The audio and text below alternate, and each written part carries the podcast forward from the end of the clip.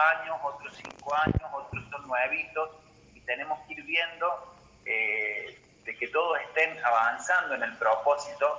Y si bien es un desafío con Lore que tenemos, porque a veces algunos no los conocemos bien, pero la idea es poder eh, eh, pasar un tiempo de, comunión, de, equiparar los, los, que, los más nuevitos, poder disipularlos, a los que están aprendiendo, enseñarles a disipular, a los que ya tienen varias casas iglesia, ayudarle a, o enseñarle a trabajar en equipo con, con los demás.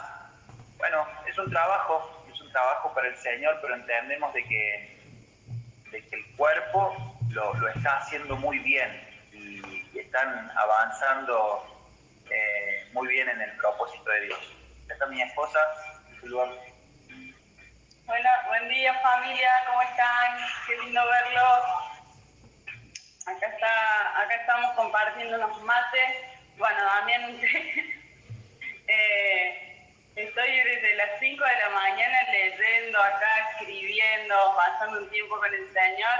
Y bueno, expectante de pasar con ustedes ahora un tiempo con la familia, el cuerpo de Cristo, eh, disfrutar esta palabra que el pastor preparó. Así que los bendigo en esta mañana, oramos, declaramos que va a ser un tiempo del Espíritu, que nuestro Espíritu es uno con el Espíritu del Señor y que vamos a ser ministrados por la palabra de Dios. La palabra de Dios nos es revelada en esta mañana y, completa su obra. Lo que Dios diseñó para este día se va a cumplir en nuestras vidas porque tenemos la actitud correcta, un corazón predispuesto, un corazón humilde para escuchar la voz del Espíritu Santo. Amén, amén. Bueno, venimos trabajando, eh, estuvimos hablando en estos días acerca de eh, cómo llevar a las personas a Cristo. Y entre hoy y mañana vamos a seguir tocando un tema que sigue, continúa la línea y eh, es un poco un tema que no lo tocamos generalmente, pero es si alguno peca, si alguno peca. esto lo debemos entender, lo debemos trabajar y lo debemos practicar. Y en cuanto a nosotros, los que estamos eh, trabajando ya con, con, la iglesia, entender el corazón que tenemos que tener si alguno peca. Y también en, el, en, el, en, la, en la, mirada de, del que lo hace, cuando es, nuevo, cuando es nuevito, poder entender eh, cómo salir de la trampa del enemigo. Así vamos a trabajar eso. Es un tema espectacular porque todos en el comienzo eh, tenemos nuestras, eh, nuestras caídas o nuestras resbaladas y, y, uno es nuevito y no quisiera perder en este caso el hecho de estar en Cristo, de seguir avanzando, todos los beneficios y demás, pero eh, a veces la carne nos juega una pasada y una mala pasada y terminamos haciendo cosas que no quisiéramos hacer. Así que vamos a trabajar con eso familia y es un tema espectacular. Van a ver que es un tema que le va a ministrar mucho eh, y seguimos trabajando, es el discipulado 24 y, esto nos alienta para, para saber que eh, están siendo edificados con oro, con plata y con piedras preciosas. No nos hemos apurado, estamos trabajando despacito, estamos compartiendo un tiempo con los nuevitos, vamos juntos en familia, como que vamos juntos saliendo de Egipto, vamos pasando por el desierto, vamos llegando a la tierra prometida, pero vamos en equipo, se siente como más cálido cuando avanzamos todos juntos. Así que quiero que me acompañen a Juan capítulo 5, versículo 14. Mando un besito grande a la mamá de Romy, a Norma, que está viéndonos de Totora. Mandamos un besito grande, grande ahí. A las guerreras que se van sumando ahí, me encanta verlas. Gracias, Dani, Lore, los amamos. Y un dulce de leche bien grande para llevarte. ¿Dónde está, ¿Dónde está Caroso? No lo veo caroso. No, salí, estuvo un ratito hasta que ustedes vos hablaban con los chicos y ahora salió a hacer un mandadito, ya va a volver. Dile que no rompa la cuarentena, Caroso, que no rompa la cuarentena. Ayer estuvo, ayer estuvo. sí, sí, la veo, la veo. Norma está firme. Un beso grande. Norma, está firme, ¿eh? A la mañana, a la tarde, a la noche. La verdad que nos alegramos mucho, nos alegramos mucho. Mirá que nunca me he levantado tan temprano como ahora. bueno, bueno, vamos a hacer el dicho, el que, al que madruga Dios lo ayuda. No, pero no te Justamente, justamente. Bueno, Juan capítulo 5, versículo 14. Después le halló Jesús en el templo y le dijo, mira, has sido ganado, has sido sanado, perdón, no peques más, para que no te venga alguna cosa peor. Voy de nuevo. Después le halló Jesús en el templo y le dijo, mira, has sido sanado, no peques más, para que no te venga alguna cosa peor. Juan capítulo 8, versículo 14 dice, Juan 8, versículo 11. Dame los anteojos. Juan capítulo 8, versículo 11. ¿De leer, no? Me parece que lo va a hacer. Juan 8, 11. Y si el espíritu de aquel que levantó de los muertos a Jesús mora en vosotros, el que levantó de los muertos a Cristo Jesús, vivificará también vuestros cuerpos mortales por su espíritu que mora en vosotros. Y si el espíritu de aquel que levantó de los muertos a Jesús mora en vosotros, el que levantó de los muertos a Cristo Jesús vivificará también vuestros cuerpos mortales por su espíritu que mora en vosotros. Y ah, Romanos capítulo 6, versículos 1 y 2. Romanos capítulo 6, versículo 1 y 2. ¿Qué pues diremos? Persevera. ¿Qué pues diremos? Muertos del pecado. ¿Qué pues diremos? Perseveraremos en el pecado para que la gracia abunde en ninguna manera, porque los que hemos muerto al pecado, ¿cómo viviremos aún en él? Romanos capítulo 6, versículo 1 y 2. ¿Qué pues diremos? Perseveraremos en el pecado para que la gracia abunde en ninguna manera, porque los que hemos muerto al pecado, ¿cómo viviremos aún en él? Así que teniendo como referencia estos versículos, vamos a trabajar un poquito la palabra. Después de ser salvo, lo que nosotros tenemos que entender es que debemos dejar de pecar. ¿No es cierto? Cuando leemos Juan 5, la historia de un hombre que hacía 38 años, que estaba enfermo y que yacía ahí cerca del estanque de, de, de,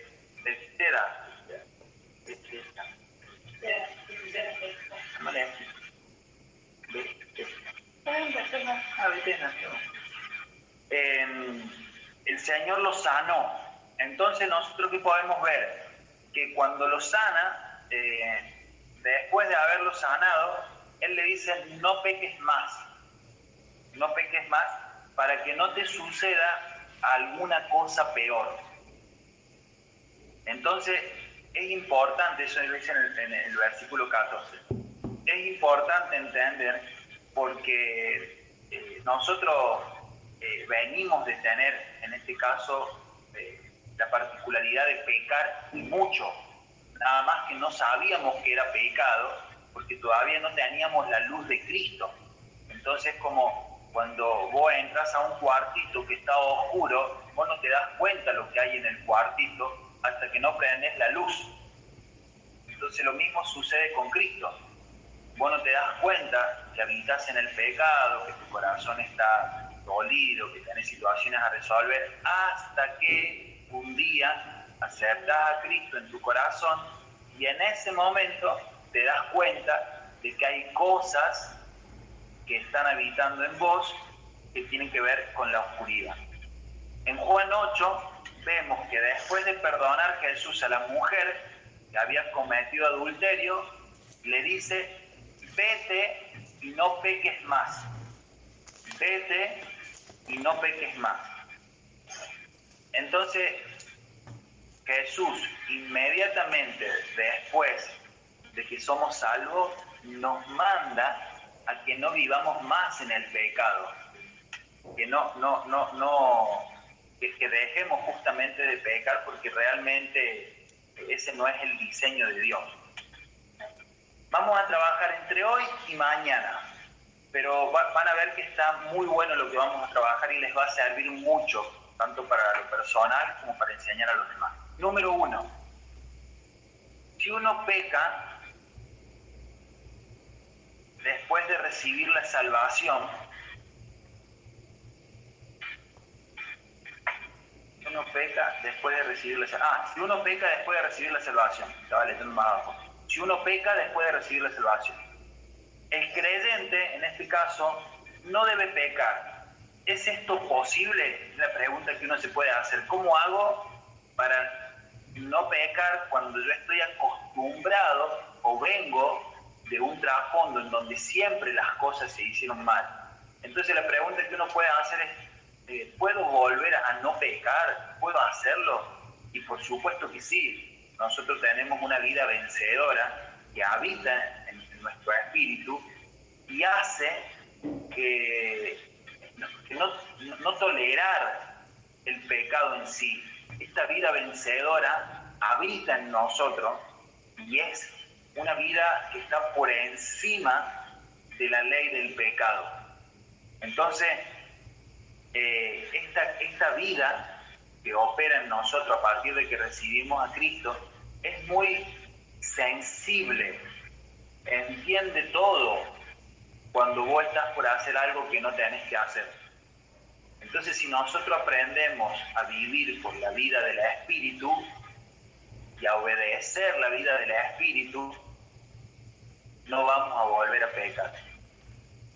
Yo he hablado con gente, eh, porque este tema es, es recurrente, yo no lo voy a tocar para que ustedes se culpen, ni se condenen, ni mucho menos. Nosotros trabajamos de acá para, para adelante, así que no hay problema. Ustedes saben muy bien que nosotros estamos para restaurar, para, no estamos para condenar.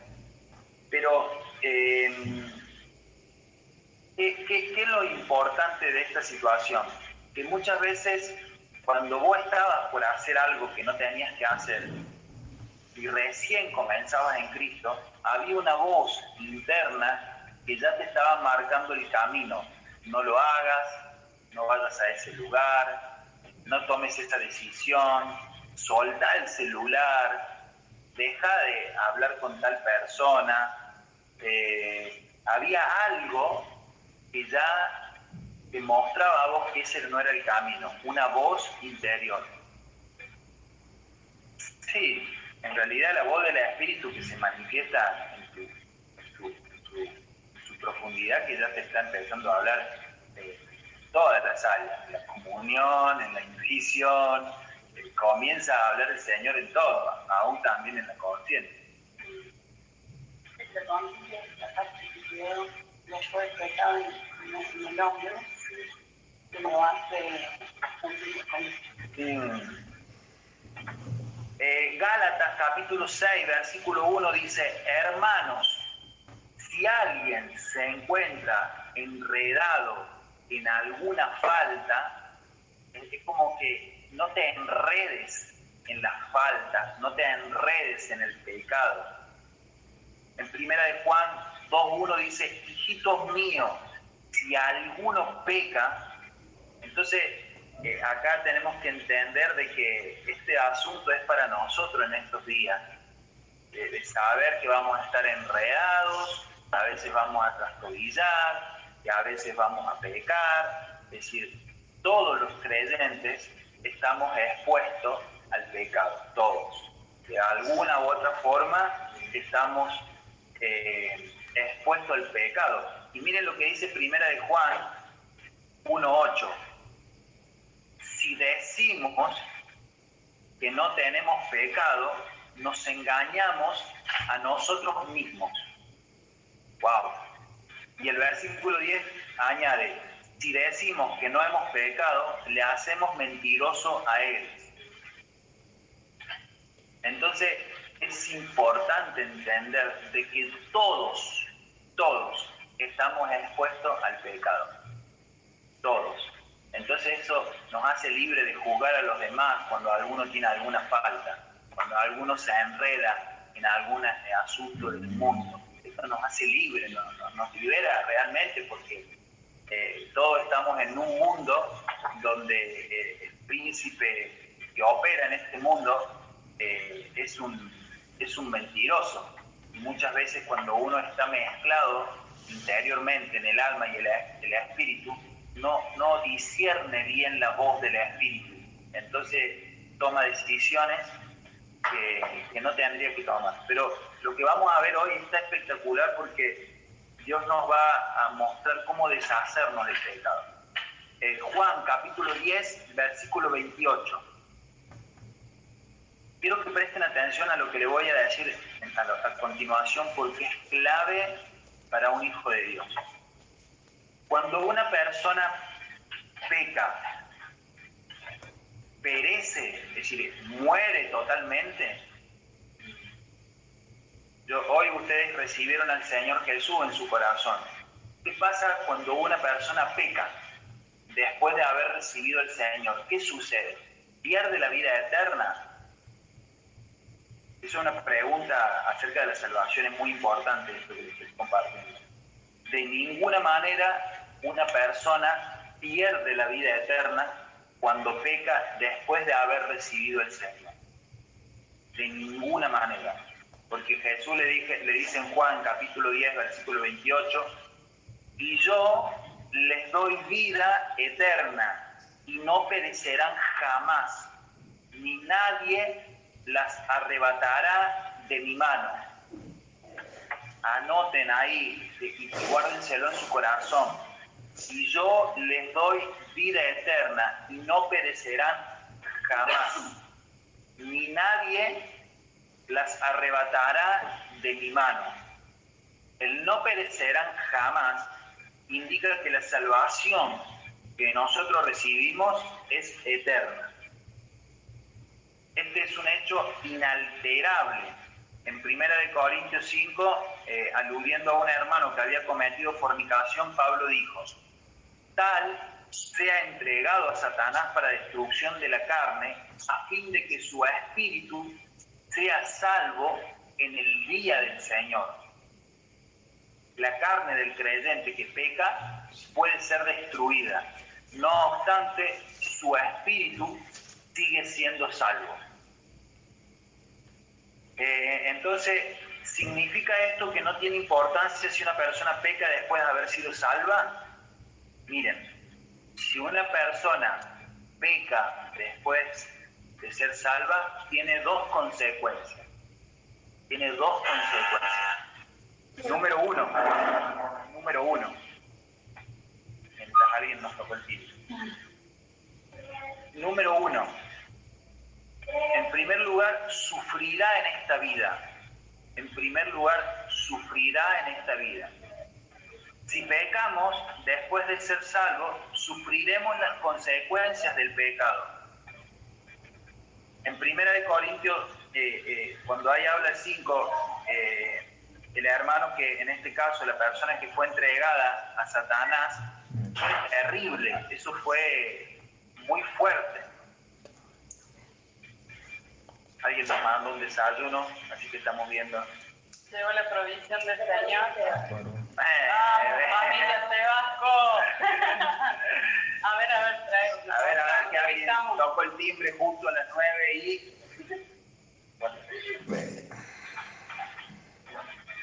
¡Qué crack! Gracias, Ro, gracias, Claudio. No, bueno, nada, familia, gracias a ustedes, gracias a ustedes por las palabras de vida de todos los días. Nos vamos a alimentar en la carne, Claudito. Lo vamos a hacer con fuerza, Rock. Llegó, un poco tarde, pero bueno. No, llegó el horario justo. Justo. Siempre antes no comemos nada, después del desayuno nosotros desayunamos. Así que. Gracias, gracias, guerrero. Gracias. Eh, bueno, cuando una persona se arrepiente y confiesa su pecado del Señor, Dios lo perdona y la sangre lo limpia. Sin embargo, con cierta clase de pecado tenemos que afrontar las consecuencias. Esto es importante, yo quiero que ustedes lo sepan. No hay condenación, no hay culpa, pero cuando nosotros volvemos a pecar, hay una consecuencia que debemos afrontar. ¿Se pierde la salvación? No, no se pierde la salvación. La salvación es eterna. Quiero que se paren acá y cuando alguien les pregunte, ustedes puedan responder con claridad. La salvación no se pierde, pero el hecho de pecar tiene consecuencias. Claro, es clave. Eh, y esto tienen que tenerlo con claridad.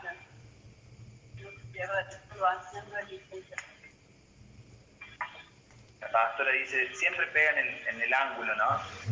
¿Cómo dice? Que no se pierda la salvación no es licencia para pecar.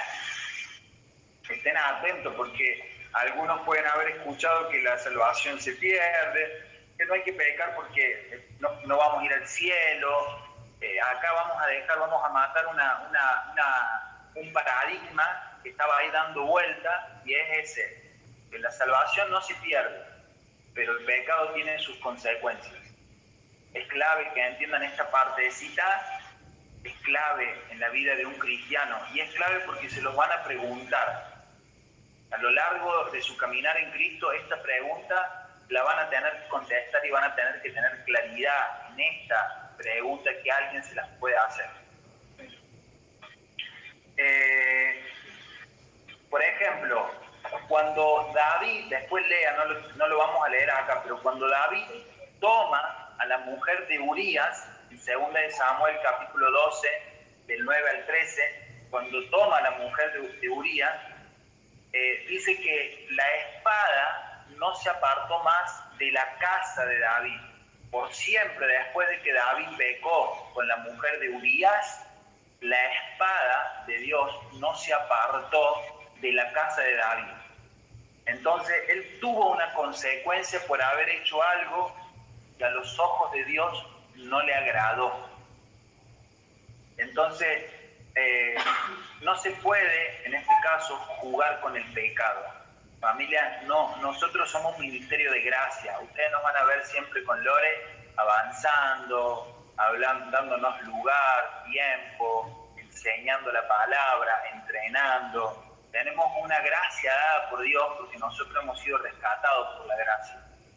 Lo que no significa que a partir de la gracia nos dé libertad para pecar continuamente, porque, porque habitamos en un ministerio de gracia, porque nadie nos dice nada, porque no nos expulsan, no nos echan, no nos apartan, no nos condenan. No, no, no te da libertad para pecar eh, libremente. El tema acá es que Dios nos lleva a nosotros a tener una vida en el Espíritu para vencer la vida del pecado. Seguimos.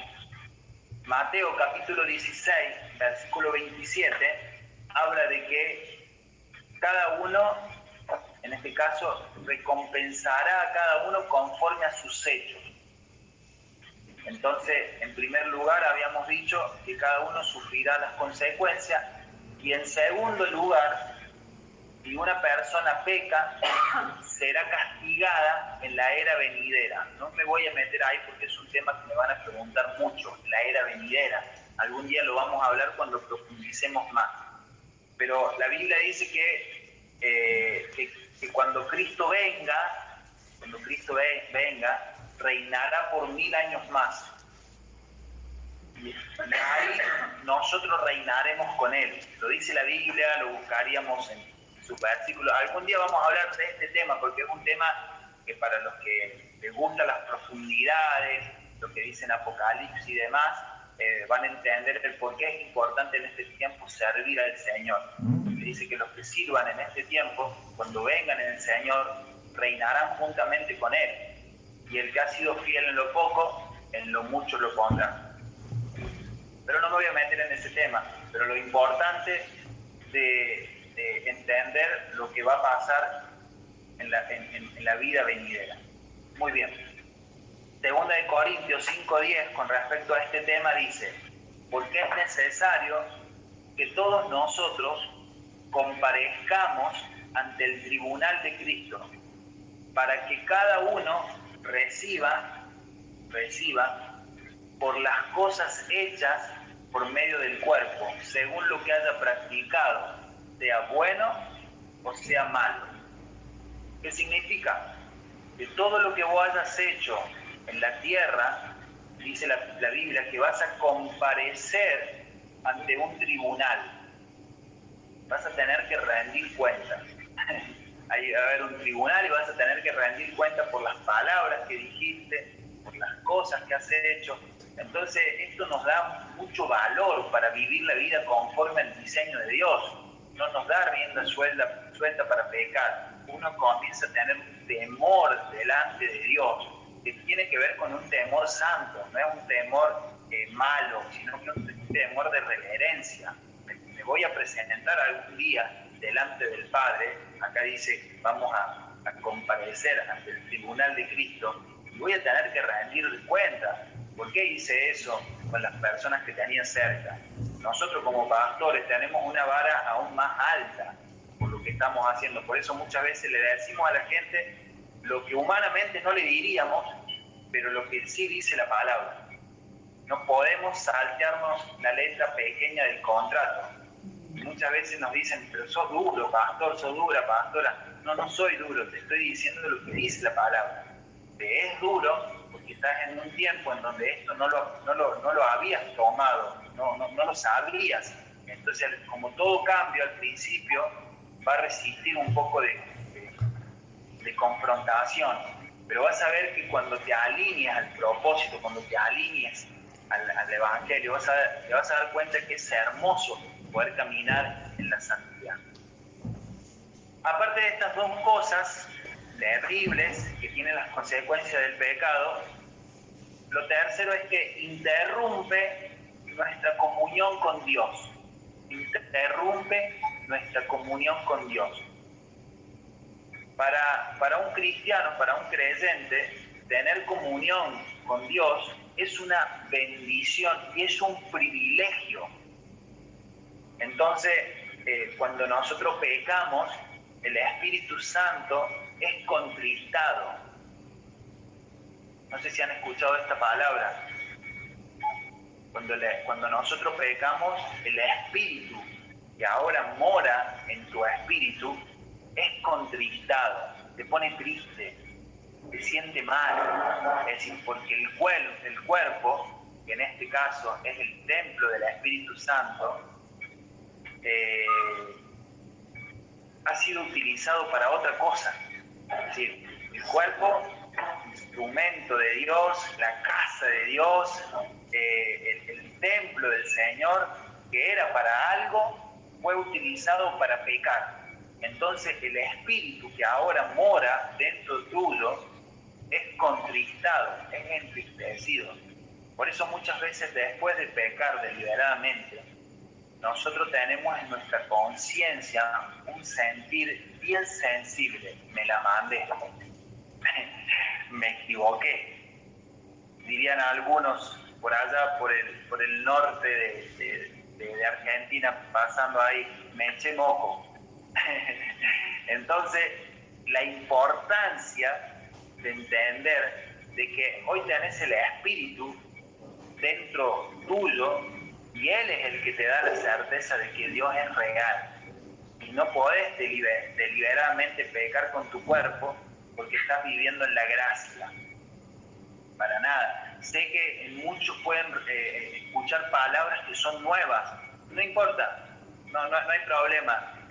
contristar, eh, las palabras que nosotros vamos utilizando son parte de un sistema desde la Biblia, pero que vas a tener que aprender a incorporar, porque te vas a dar cuenta qué sucedió cuando vos pecaste y esto que estás sintiendo en tu interior. Algo se puso triste, algo se puso mal, algo se contristó. Entonces, ¿qué, ¿qué, sucede? Que nosotros perdemos la comunión con el Padre. ¿No se han dado cuenta ustedes que en el momento que ustedes toman una mala decisión, se equivocan, lo primero que hacen es, no quiero saber más nada con Dios. Y en algunos casos ven al pastor y dicen, bloqueado. Agarren el celular, lo voy a bloquear. No quiero saber más nada con la iglesia, que el pastor no me hable. Después no recibí mensajes, como que te, te pones en un sótano solo y ahí cae la condenación. Qué desastre que soy, no sirvo para nada, me merezco todo esto. Y ahí comenzamos a tener un lenguaje netamente confuso. Y ahí el enemigo toma mucho lugar. Entonces, importante porque ahí ya no queremos saber más nada con la iglesia, no, no queremos saber más nada con, nada. Por eso es un asunto muy importante el tema de, entender lo que es el pecado. Entonces, pregunta, ¿qué hacer si alguno peca? ¿Qué hacer si una persona peca? Para que lo sepamos para nosotros y para que lo enseñemos a los demás. Si un creyente peca involuntariamente y se enreda en muchos pecados, ¿qué debo hacer? ¿Qué debe hacer? ¿Cómo puede regresar al Señor? ¿Cómo puede restaurar su comunión con Dios? Eh, eh, algunas preguntas para que te hagas, para que te ayudes a entender lo que te quiero decir. Eh, acá vamos a tener la respuesta a esta situación. Dos, el Señor llevó nuestros pecados a la cruz. Son cinco puntos importantes. Hoy vamos a ver dos, mañana vamos a ver tres primer punto, ¿se acuerdan que les dije era? Eh, primer punto. Si uno peca después de recibir salvación. Y el segundo punto, ¿cuál es, Nano? El Señor llevó nuestros pecados a la cruz. Entonces, esto es muy importante y que se lo guarden en su espíritu. Cuando nos damos cuenta que el Señor de, Jesús llevó todos nuestros pecados a la cruz, ahí se nos empieza a revelar que todos los pecados que nosotros cometimos, que vamos a cometer, eh, eh, son todos los que Cristo ya llevó a la cruz. Tal vez hoy te, te está empezando a revelar algo, wow, esto fue llevado a la cruz, pero dice la palabra que todos que todos los pecados fueron llevados a la cruz. Todos los que hiciste y los que vas a hacer. Todos fueron llevados. El pecado y los pecados. El día que creímos en el Señor Jesús, la, la, la iluminación de Dios, en este caso, nos hizo ver los pecados que habíamos cometido, ¿no es cierto? Entonces nosotros solo somos conscientes de los pecados que Dios nos ilumina, no de los que aún no hemos cometido.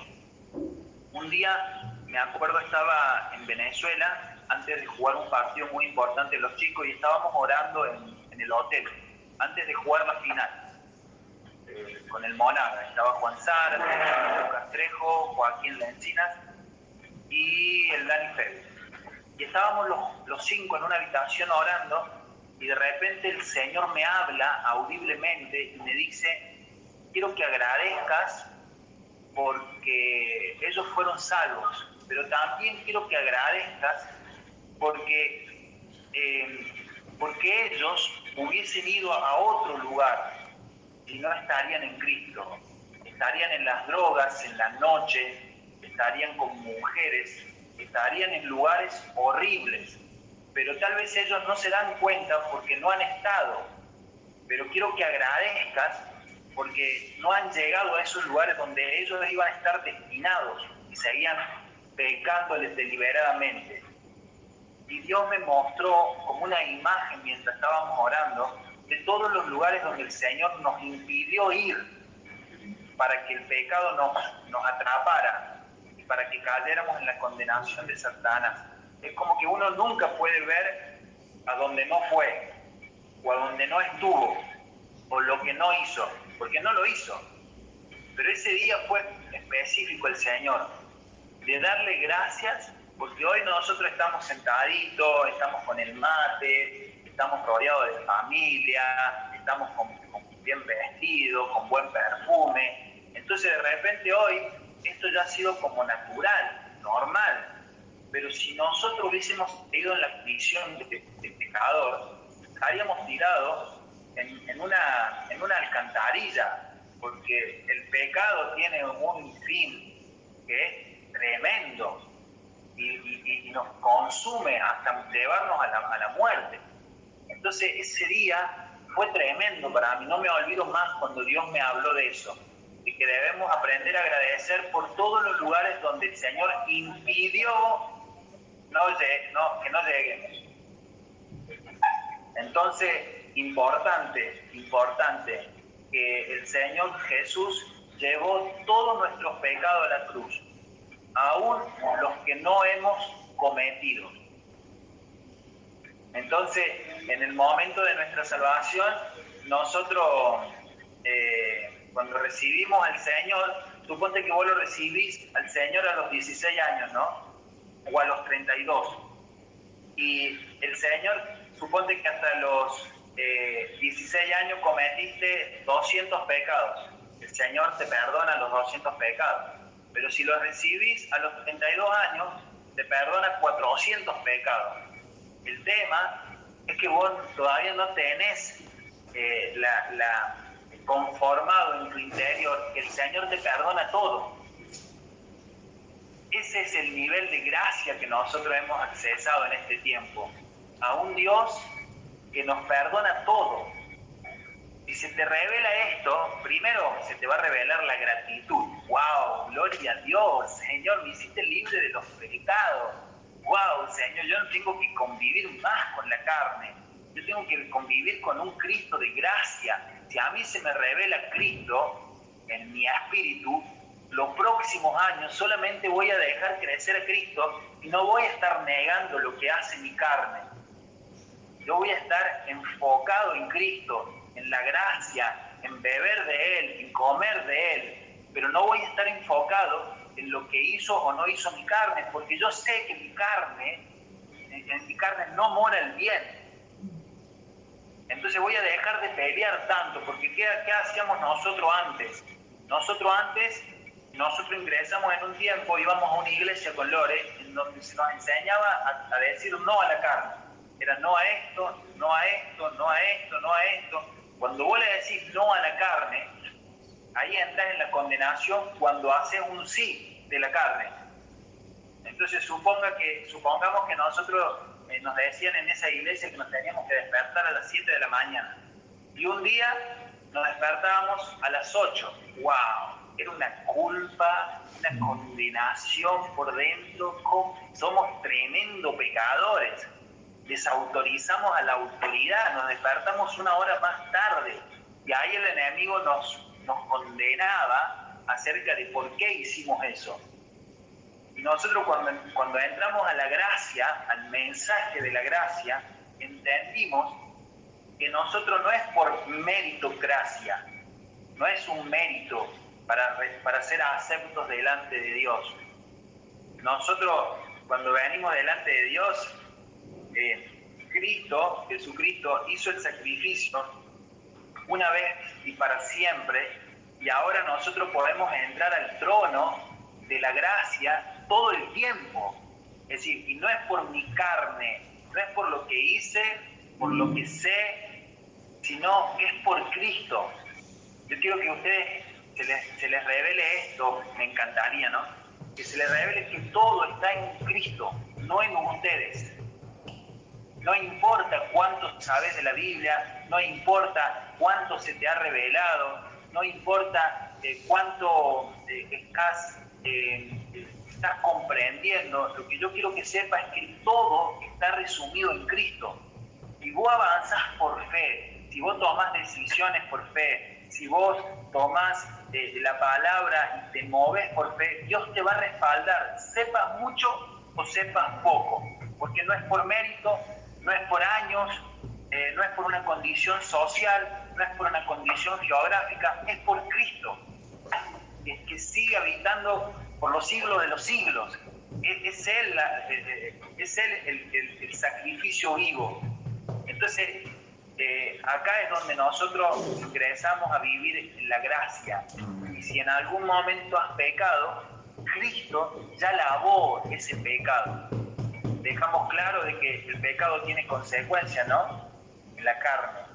Pero también dejemos claro de que nosotros ya no vivimos por las obras, sino por la gracia.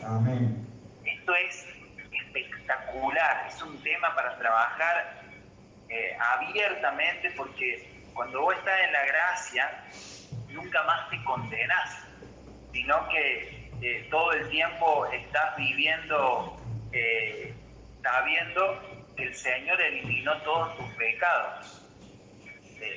¿Y dónde los eliminó el Señor? Todos los eliminó en la cruz.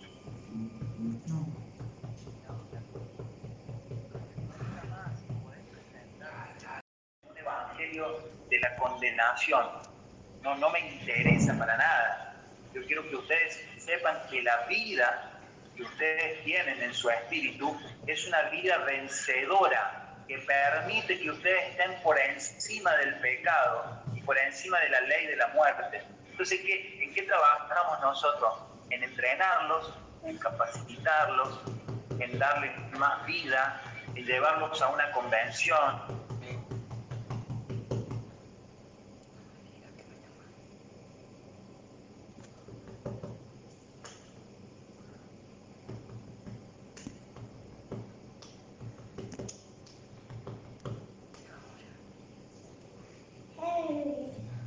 si no vamos a aconsejarte sobre tu alma, sobre lo que no te gusta, lo que te gusta, vamos a, trabajar netamente en el espíritu. Nosotros con Lore, como pastores, hemos trabajado con muchas familias en el alma.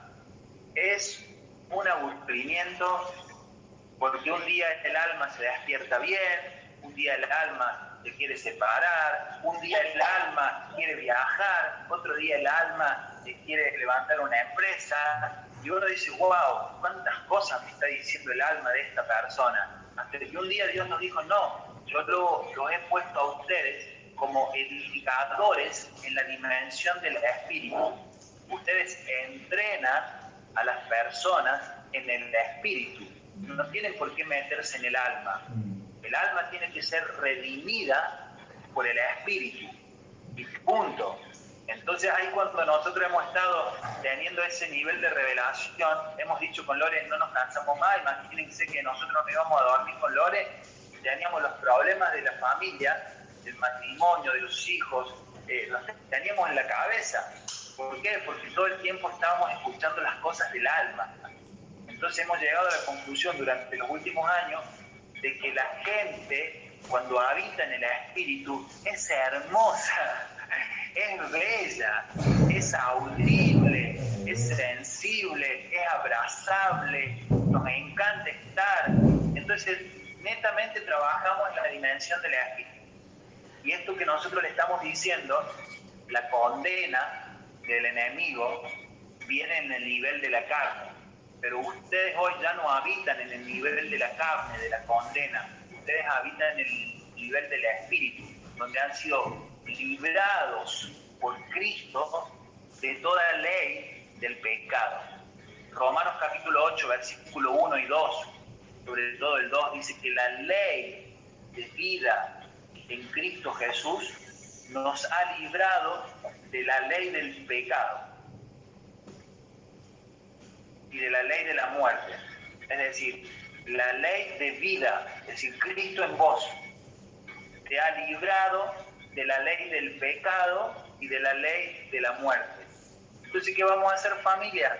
De trabajar netamente en la ley del espíritu de vida, la ley de Cristo. Nada más, porque es como que si alguien me dijera, eh, Dami, yo pequé, o yo hice algo con mi carne, eh, bueno, chocolate por la noticia, esto iba a ser así. Tu carne siempre tiene una tendencia hacia el pecado. Quédate tranquilo de que está bien, está bien, tu carne está viva todavía. Vamos a trabajar para que poco a poco vaya la cruz y a partir de ahí venga la vida de la ¿Lore? No, yo estaba notando acá la, la diferencia entre eh, que lo estuve hablando con las chicas, bueno, lo comparto acá también, que justamente está hablando del tema del pecado y me viene la, la palabra que está en 2 de Corintios 7:10 que dice, porque la tristeza que es según Dios produce arrepentimiento para salvación, de que no hay que arrepentirse. Pero la tristeza del mundo produce muerte.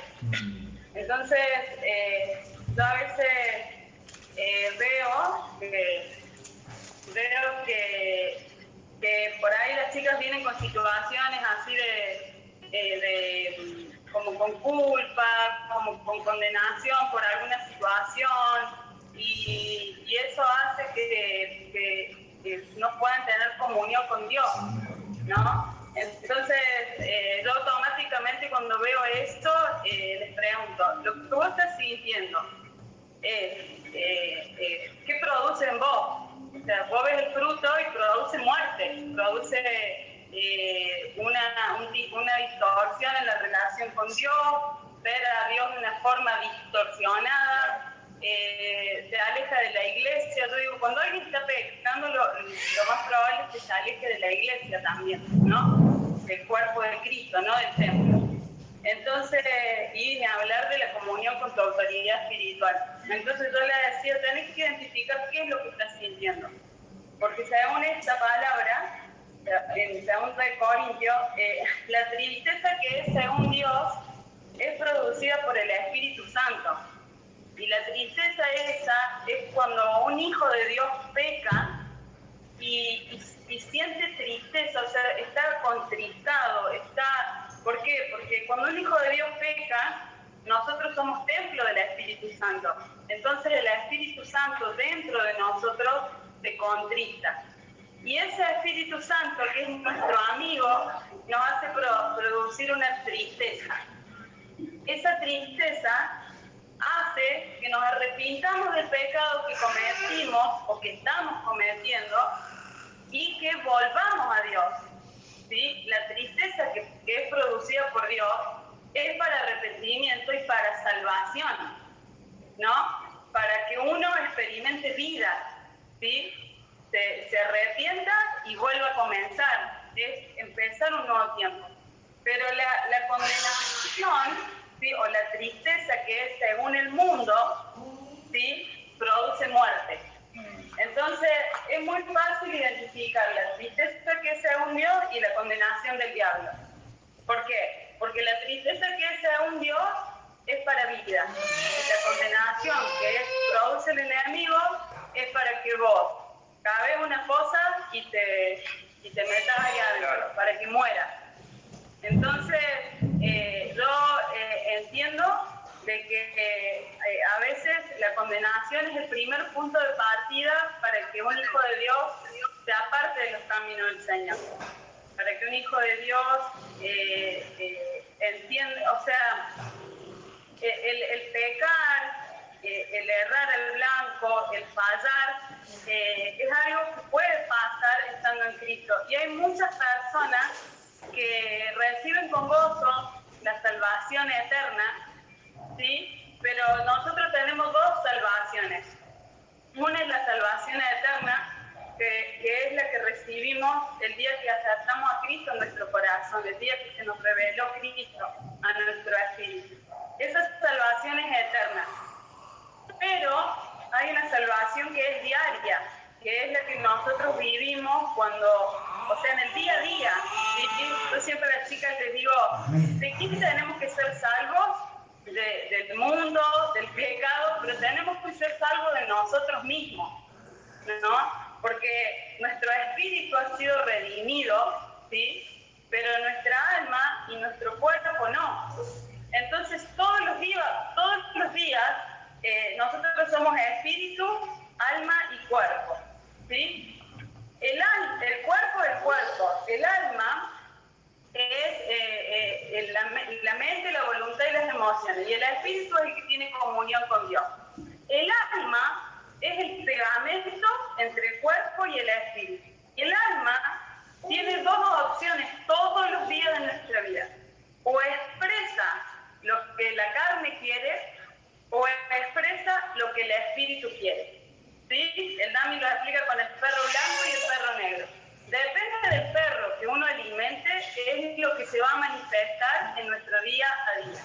¿Sí? Yo a veces eh, entiendo de que nosotros como que ayudamos, ayudarte a ayudarte. ¿Qué es? Alimentar las cosas del espíritu.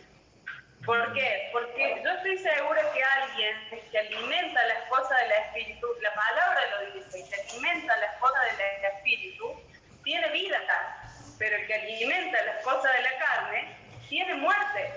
Entonces, hay una parte que nosotros tenemos que cooperar cada día en esta salvación diaria, que es mantenernos en nuestro espíritu recreado, mantenernos en esa comunión que fluye continuamente como río con el Espíritu Santo, hacernos amigos del Espíritu Santo, no enemigos del Espíritu Santo, entender que Dios Jesús dijo, les conviene que yo me vaya, porque cuando yo me vaya, vendrá el consolador. Y el consolador les enseñará todas las cosas. No, una cosa, eh, algo que me pone el Señor fuerte. A veces quiero que lo vean con estos ojos. Ustedes van a ser utilizados por Dios, ¿cierto? En la dimensión del espíritu eh, ustedes engendran eh, vidas en su vientre espiritual. Muchos hijos en muchos lugares, muchos países, muchas naciones hay dentro de ustedes, ¿no es cierto? Pero el cuerpo que está ligado al pecado quiere impedir que Cristo salga de su espíritu. Entonces, en nombre del pecado, ustedes encuentran una excusa justa para abortar el llamado. Decir, cuando el pecado por alguna razón eh, se activa en ustedes, ustedes por un acto, sea el que sea, o por varios actos, sean el que sean, ustedes tienen la excusa justa del enemigo para hacer abortar una visión celestial que trasciende hasta su propia vida acá en la tierra. Es decir, que se, lleva a otras generaciones, a otros continentes, a otras ciudades. Entonces imaginen, imaginen que la última frontera, el último lugar, la última excusa que va a utilizar el enemigo es su propio cuerpo para que ustedes aborten el propósito de Dios, para que carezcan de una vida con propósito. La vida que ustedes están teniendo en Cristo está llena de situaciones, llena de riquezas en, comunión, en recursos, en ideas, en contactos. Eh, es como que viene, cuando Dios viene a tu vida, viene una cantidad de situaciones que son ilimitadas. Uno puede empezar a visualizar poco a poco cómo el Señor te conecta, te trae ideas, te trae ejecuciones, te trae proyectos, eh, ve a tus hijos crecer, ve a tus hijos en otro lugar. Entonces la última jugada del enemigo es hacerte caer en pecado para que desistas del llamado de Dios. Entonces es como que se juega la última jugada del enemigo pero cuando vos valientemente asumís, como dice Lore, Lore dijo que el, pecado, en este caso, cuando, cuando vos lo cometes y viene la tristeza de parte del Señor, es para arrepentimiento. Y para cambio, el arrepentimiento es cambiar esta, esta, esto que estás haciendo.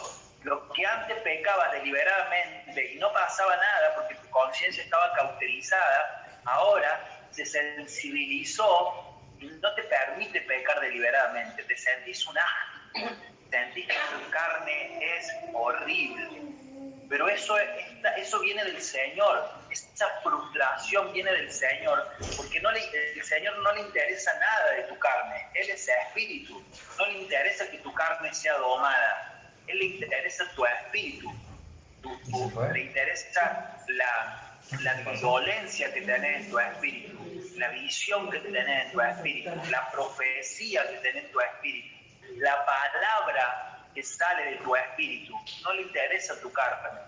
Entonces, si en estos días, en estos meses, en estos años, tu carne se ha visto frustrada, es una buena noticia, no es una mala noticia. Lo, lo, feo es que te da vergüenza, lo feo es que nos da vergüenza.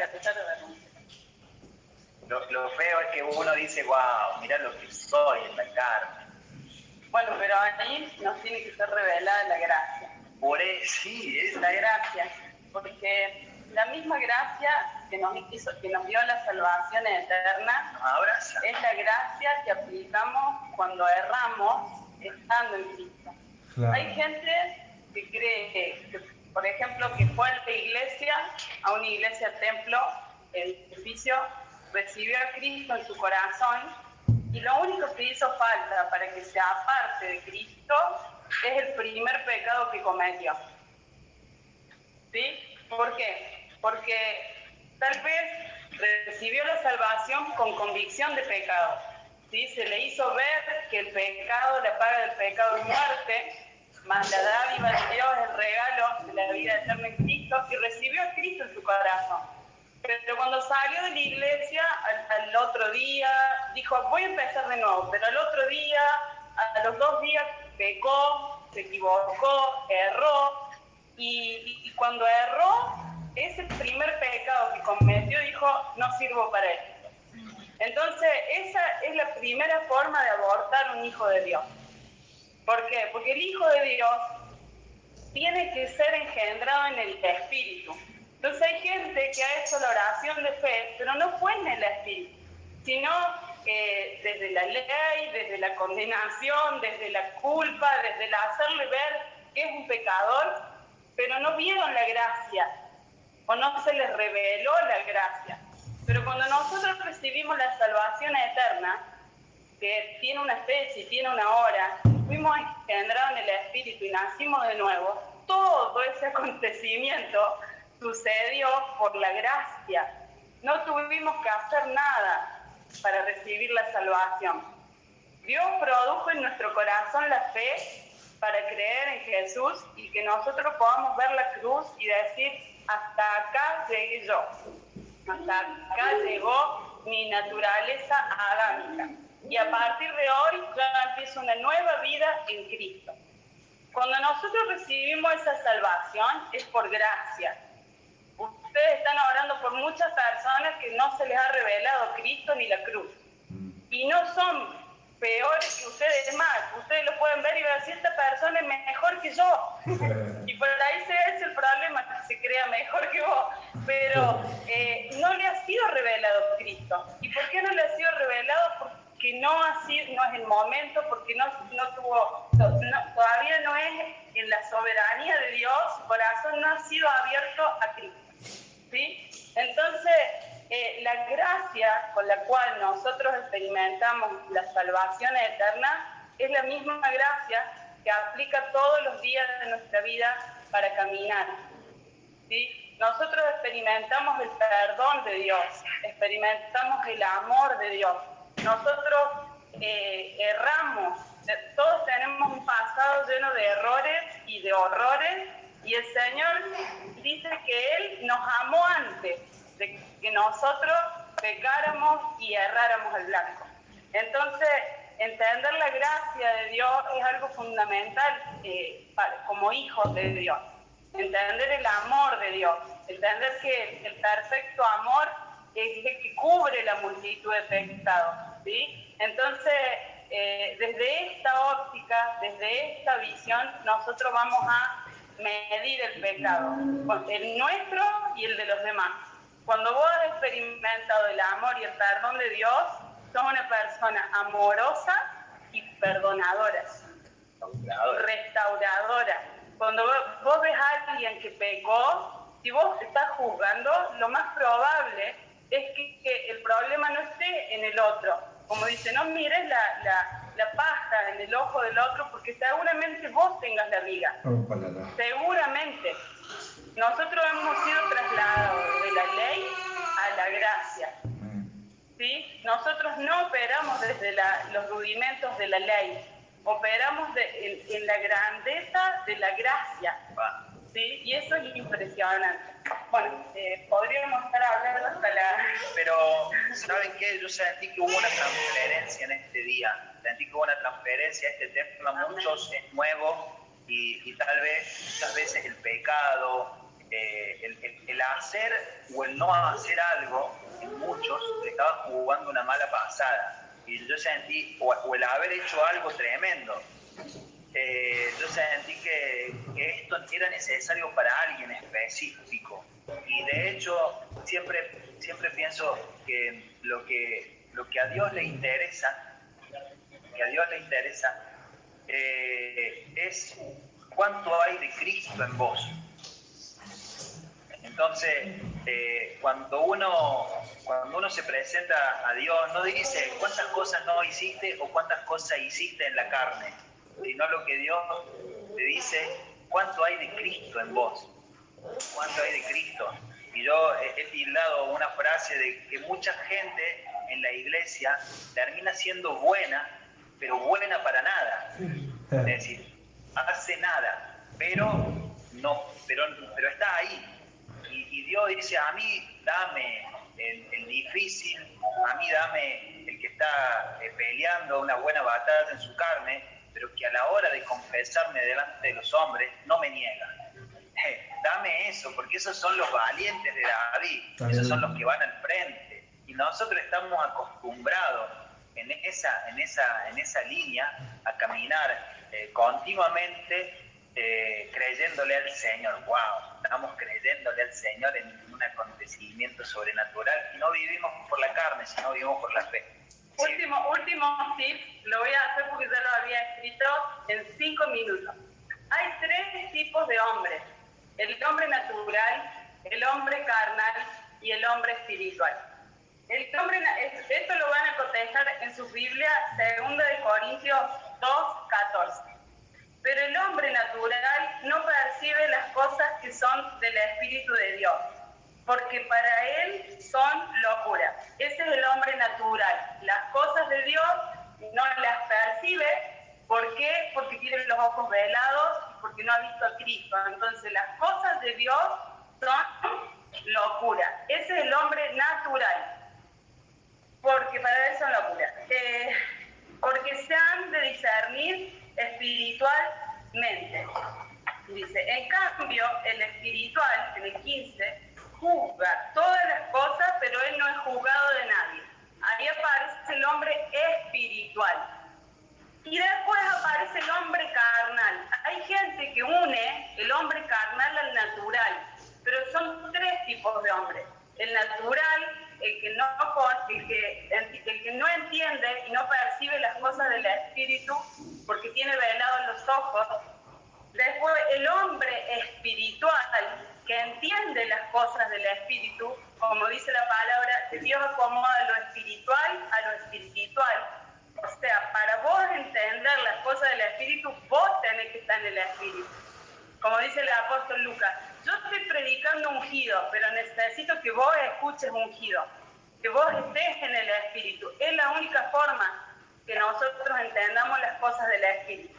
Y en primera, en no, primera de Corintios 3.1 dice, de manera que yo, hermanos, no pude hablaros a los hermanos, no pude hablaros como a espirituales, sino como a carnales como a niños en Cristo.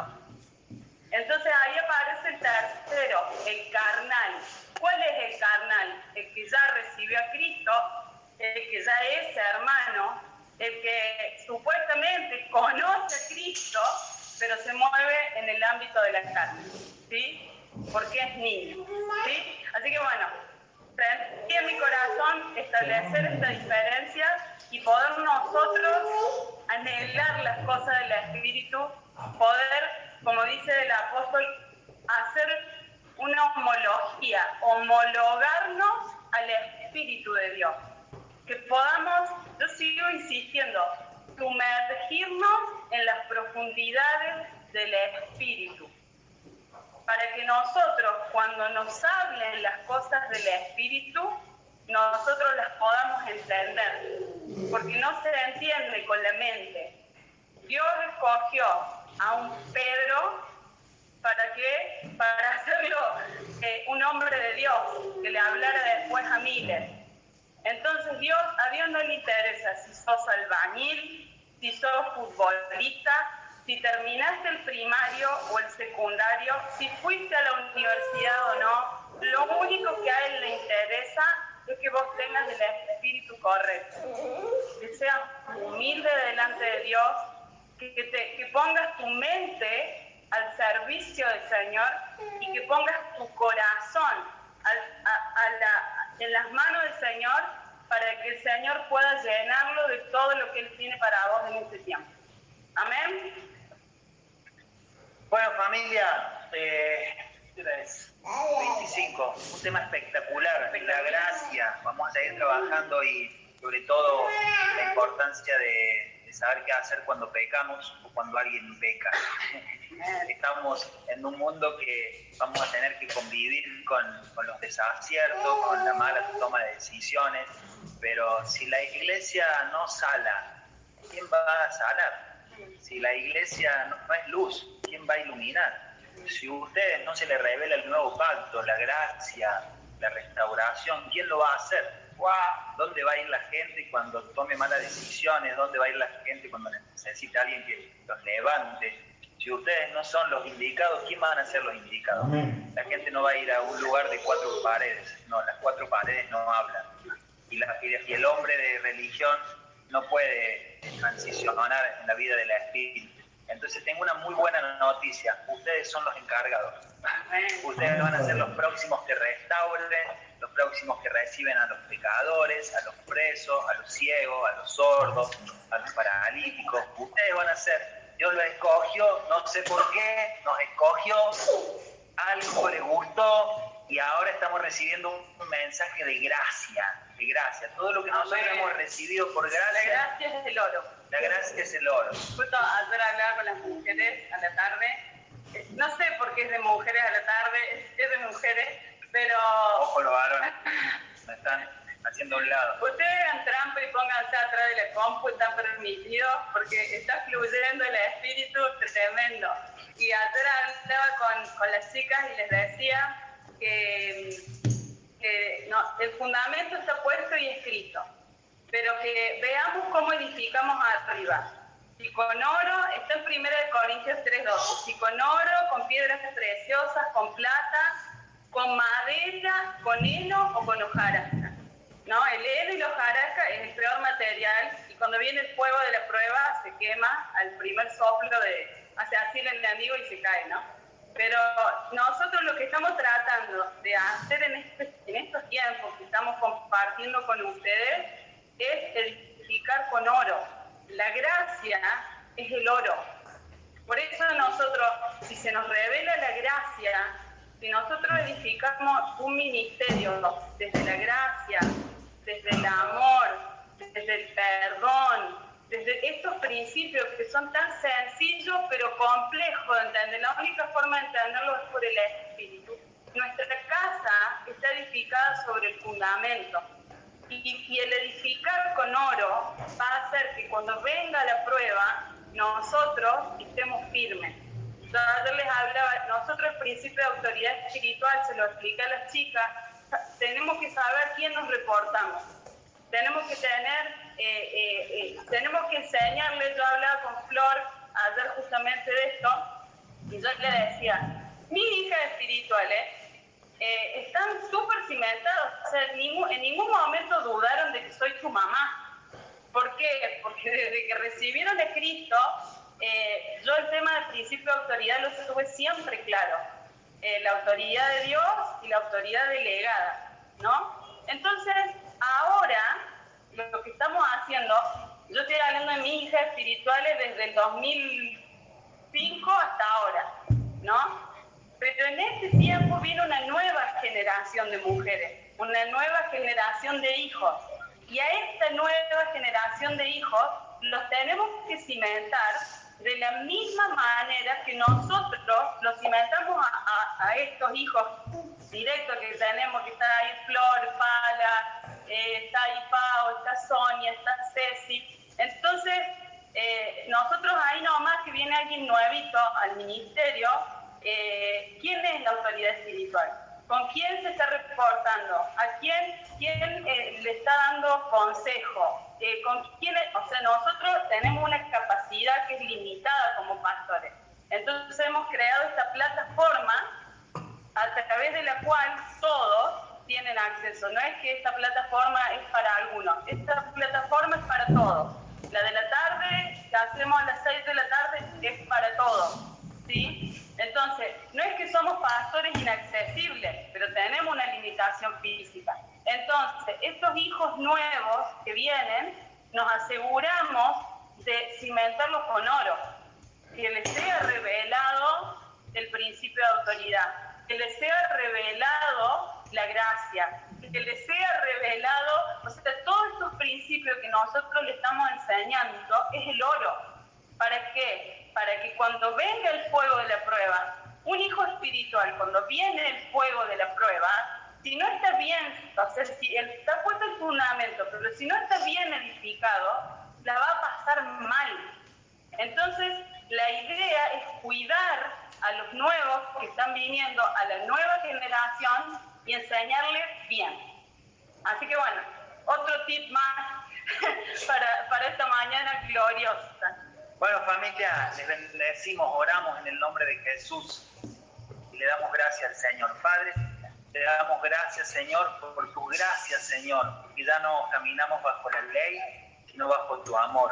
Gracias porque nos rescataste, porque nos sacaste de lugares que no queríamos volver a estar y por gracia nos pusiste en tu reino. Así que te damos gracias, Señor, porque Cristo es nuestra fuente, es nuestro recurso, nuestro pan, que la salvación a la cual nosotros hemos accesado se nos revele completamente y que entendamos que no se trata de nosotros, de nuestras obras, de lo que hacemos o de lo que no hacemos, sino que se trata de Cristo, de la persona de Cristo. Todo radica en Él, todo ha sido creado por Él y para Él y por eso podemos entender de que ya no vivimos bajo una ley, ni bajo la condena, ni bajo la cárcel, sino que vivimos bajo la, la libertad que es en Cristo Jesús. Así que te bendecimos, te honramos. Papá, no nos vamos a cansar de decirte cuánto te amamos, cuánto te respetamos, cuánto entendemos que hemos sido amados por, por vos al mandar a tu Hijo.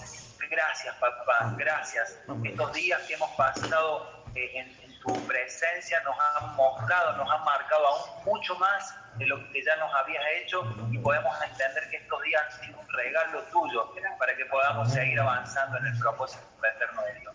Padre, te bendecimos en el nombre del Señor Jesús. Amén. Amén. Fer, ¿sacaste la foto?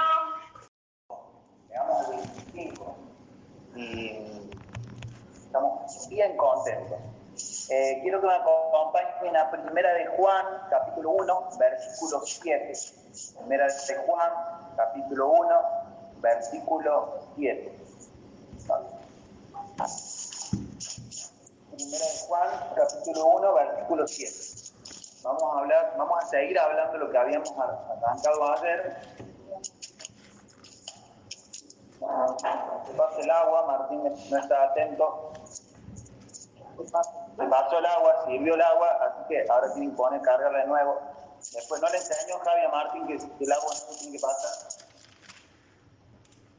Bueno, primera de Juan 1.7 dice, pero si andamos en luz, como Él está en luz, tenemos comunión unos con otros.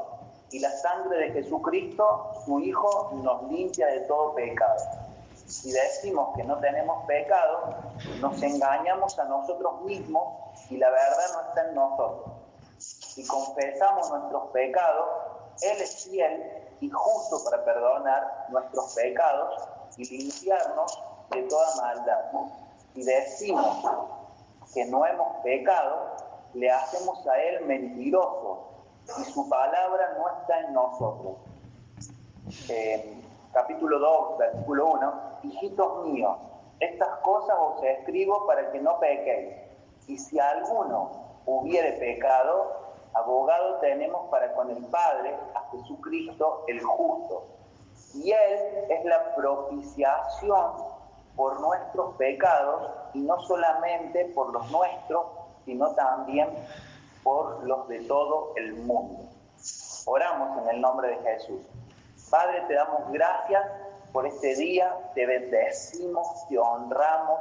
Gracias, Señor, por poder despertarnos en tu presencia, por poder estar eh, reunidos como iglesia, Señor, siendo discipulados, edificados, y que tu palabra sigue trabajando en nuestro corazón. Te damos gracias por las gracias sobre gracias, Señor, porque todo esto es un regalo que nosotros no merecíamos pero vemos tu amor por intermedio de la palabra y por lo que nos has entregado en todo este tiempo. Así que te bendecimos, abrimos nuestro corazón, nuestro espíritu y nos predisponemos para seguir avanzando, para seguir siendo edificados y que tu palabra haga lo que tenga que hacer. Te damos gracias en el nombre del Señor Jesús. Amén. Ayer habíamos visto dos puntos, hoy vamos a ver el tercero y el cuarto. Tercero, la necesidad de confesar. La necesidad de confesar. Eh, estuvimos viendo el aspecto de la obra redentora del Señor, la cual eh, elimina nuestros pecados. Dijimos que eh, el Señor, cuando fue a la cruz, Él eliminó nuestros pecados pasados y los pecados futuros. Entonces nosotros ya estamos limpios delante del Padre, pero esto no nos da eh, rienda suelta, rienda suelta para poder seguir pecando, sino que el pecado tiene una consecuencia. ¿Se acuerdan de eso? Pero eh, nosotros, no, la, salvación no se pierde. Lo que, nosotros es que cuando pecamos tenemos consecuencias sobre lo que hacemos.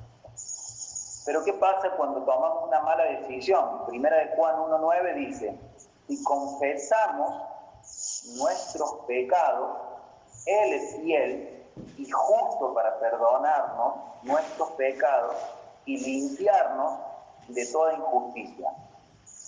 En este versículo la expresión si confesamos se refiere a los creyentes, a los que ya conocen de Cristo, no a los pecadores.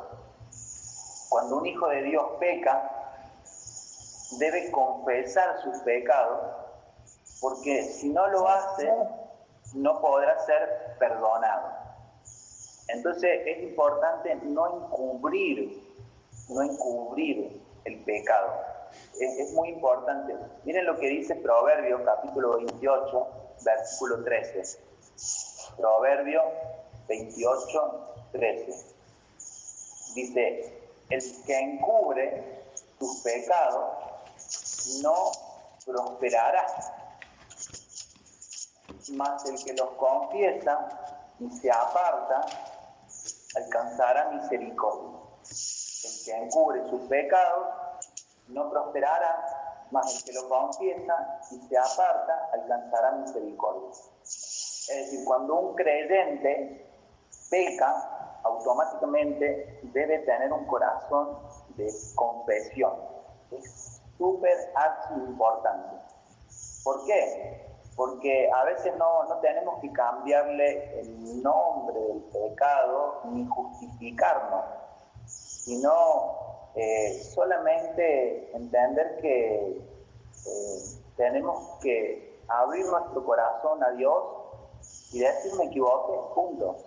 No hay nada esto que hablamos ayer, cuando vos sabes que Dios ya te hizo libre del pecado pasado y del pecado venidero, lo único que vos tenés que ver es que cuando vos caminás en el pecado, entorpeces el propósito, nada más. que tu corazón deja de tener una fluidez en la palabra, una comunión, y se entorpece el, el, propósito, el caminar con Dios. Pero, pero, pero en sí, ya fuiste justificado por los pecados pasados y por los pecados venideros. Quiero, quiero que sepan eso, porque a lo mejor ustedes dicen, no, es que el pecado me apartó de Dios.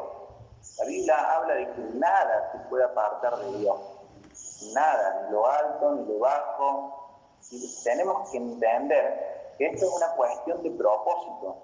Y lo que el enemigo hace cuando vos tomas una mala decisión es culparte, es condenarte, para que vos no sigas caminando en el diseño de Dios. Entonces tengo una gran, una muy buena noticia, es que fuiste limpio en la cruz y desde el momento que vos aceptaste a Jesús, ya tus pecados fueron perdonados. Ahora, si en algún momento tomaste una mala decisión, tropezaste, hiciste algo que no tenías que hacer, rápidamente, no te justifiques, no te escondas, rápidamente delante del Padre, Señor. Por eso es importante tener una comunión con el Padre, tener hábitos que a vos te deben estar en su presencia, porque es importante no apartarse del Señor, es importante no esconderse del Señor, no encubrir. Confesar en este caso es mantener del lado de Dios y condenar al pecado como tal. Eso es lo que hace. Esto nosotros no lo tenemos incorporado, por eso lo tenemos que hablar y por ahí suena nuevo, porque nosotros no tenemos eh, incorporado el me equivoqué. Es más, nuestro orgullo generalmente va a, querer excusarnos de que la otra persona tuvo la culpa, de que, de que fue el día, de que fue la temperatura y, tantas otras cosas, pero nunca el, orgullo, la vanidad o tu alma quiere reconocer que hubo una equivocación. Entonces hace toda una, una obra de teatro para justificarse. Y delante de Dios nosotros tenemos que saber que somos imperfectos, que es la gracia la que opera en nosotros. No, no, es, no somos nosotros en nuestro perfeccionismo ni nuestra meritocracia. Tranquilo, sácate esa carga. En Cristo no necesitas ser perfecto. Dios te hizo acepto con tu con tus cualidades y con tus defectos, con las situaciones que estás resolviendo. Tranquilo, eso es lo lindo de habitar en la gracia. Eso es lo lindo, que ya no tenés que demostrar más nada. Eso es lo que sos, la gente tiene que aprender que vos convivís con un Cristo hermoso, pero hay aspectos externos que son diferentes a los demás. Punto. No pasa nada. Es, eso es lo más hermoso de habitar en la gracia. ¿Qué significa cometer un pecado? ¿Qué significa cometer un pecado? Es estar del lado del pecado y lejos de Dios. ¿Qué significa cometer un pecado? Es estar del lado del pecado y lejos de Dios. No podemos estar en la presencia de Dios si nos unimos a nuestros pecados. No podemos estar en la presencia de Dios y nos unimos a nuestros pecados. Cuando Adán pecó, en Génesis 3.8, él lo, que, lo primero que hizo es trató de imitar a Dios. Esto creo que Lore lo dijo en estos días, y que una persona cuando peca automáticamente se excluye o quiere salir de la iglesia, quiere no, no, no tener más relación con el papá espiritual o con la persona que le está compartiendo, no quiere tener más relación porque se siente avergonzado de lo que hizo. Y ahí trabaja Satanás, ahí trabaja el enemigo con pensamientos que son mentiras. Es importante, familia, que sepan esto, porque tal vez a ustedes no les está pasando, ustedes ya están caminando bajo el espíritu y andan bien, pero para que eh, sepan cómo está pensando la otra persona cuando comete algo que, se equivocó. Ustedes tienen en su corazón a Cristo y Cristo es restaurador. Cristo restaura. que Cristo vino a eso. Entonces ustedes portan el ministerio de la restauración. Entonces deben saber lo que siente una persona cuando toma una mala decisión o cuando viene tomando muchas malas decisiones y a causa de sus malas decisiones perdió todo o está perdiendo todo. Entonces entender esto, que eh, nosotros necesitamos tener eh, claridad en cuanto a este pensamiento, porque la palabra sacerdote, dice que todos nosotros somos sacerdotes, es eh, eliminador de distancia. Un sacerdote elimina distancia entre Dios y los hombres. Y la Biblia habla de que el momento que vos recibís a Cristo en tu corazón, ya sos un sacerdote. Es decir, ya eliminas distancia entre Dios y los hombres. Por eso es importante que tengas un corazón restaurador, un corazón de gracia, un corazón perdonador. Que cuando veas a la gente, no la juzgues, no la mires con los ojos de la carne, no, no la mires con los ojos del pecado, sino con los ojos de la gracia. Siempre yo me posiciono en Jesús, siempre cuando veo situaciones difíciles, y como él miraba a la mujer prostituta cuando la estaban por apedrear. Yo me imagino a Jesús teniendo la, la mirada más hermosa que puede tener alguien en la tierra cuando estaba a punto de ser apedrada la mujer prostituta porque había cometido pecado, y él dice, bueno, está bien, los entiendo ustedes, pero que, tire la primera piedra y que esté libre de pecado. Y él se agachó y siguió haciendo el dibujo sobre la tierra. Y en ese momento, dice que pasaron unos minutos, levantó la mirada, Jesús dice, ya esta mujer los que te condenaban. Esto es para nosotros. Hoy, hoy nosotros, los que estamos reunidos acá, que tire la primera piedra, y que esté libre de haberse equivocado en su vida. Nosotros todos vamos a soltar nuestras piedras y nos vamos a ir, porque todos en algún punto tomamos malas decisiones, pecamos, convivimos con pensamientos que no nos dan claridad. Entonces, siempre familia, tengan un corazón restaurador para su esposa, para su esposo, cuando lo vean mal, cuando está pasando un tiempo difícil, sean ustedes quienes oren por ellos, ayúdenlos también, para, porque ellos son, es la primera persona que tiene que empezar a amar el propósito. Entonces, si vos ves que tu esposo o que tu esposo no está pasando un buen tiempo, para eso te mando el Señor, para orar por él, para orar por ella, por tus hijas, por la gente que está cerquita, es decir, vos, no estás para detectar cuántos errores está cometiendo la persona que está a tu lado, sino que Dios te puso a su lado para que ores por ella, para que ores por él. Entonces, que vos seas parte del propósito en su vida, que vos seas un joven. Mira, mi amor, yo sé que las cosas no están bien, pero vamos a orar, vamos a compartir una palabra, vamos a hacer hábitos, nos despertemos todos los días temprano, leamos, escuchemos, oremos juntos, pero vamos a salir adelante. La primera persona que, Dios pone son, son la gente que está en tu casa. Esos son los, ese, ahí son sacerdotes de tu hogar. Seguimos. ¿Qué significa confesar nuestros pecados? Significa que regresamos significa que regresamos a Dios y reconocemos que pecamos. ¿Qué significa confesar nuestros pecados? Significa que regresamos a Dios y reconocemos que pecamos. Solo aquellos que andan en la luz tienen un profundo sentimiento de repulsión por el pecado y confiesan genuinamente su falta.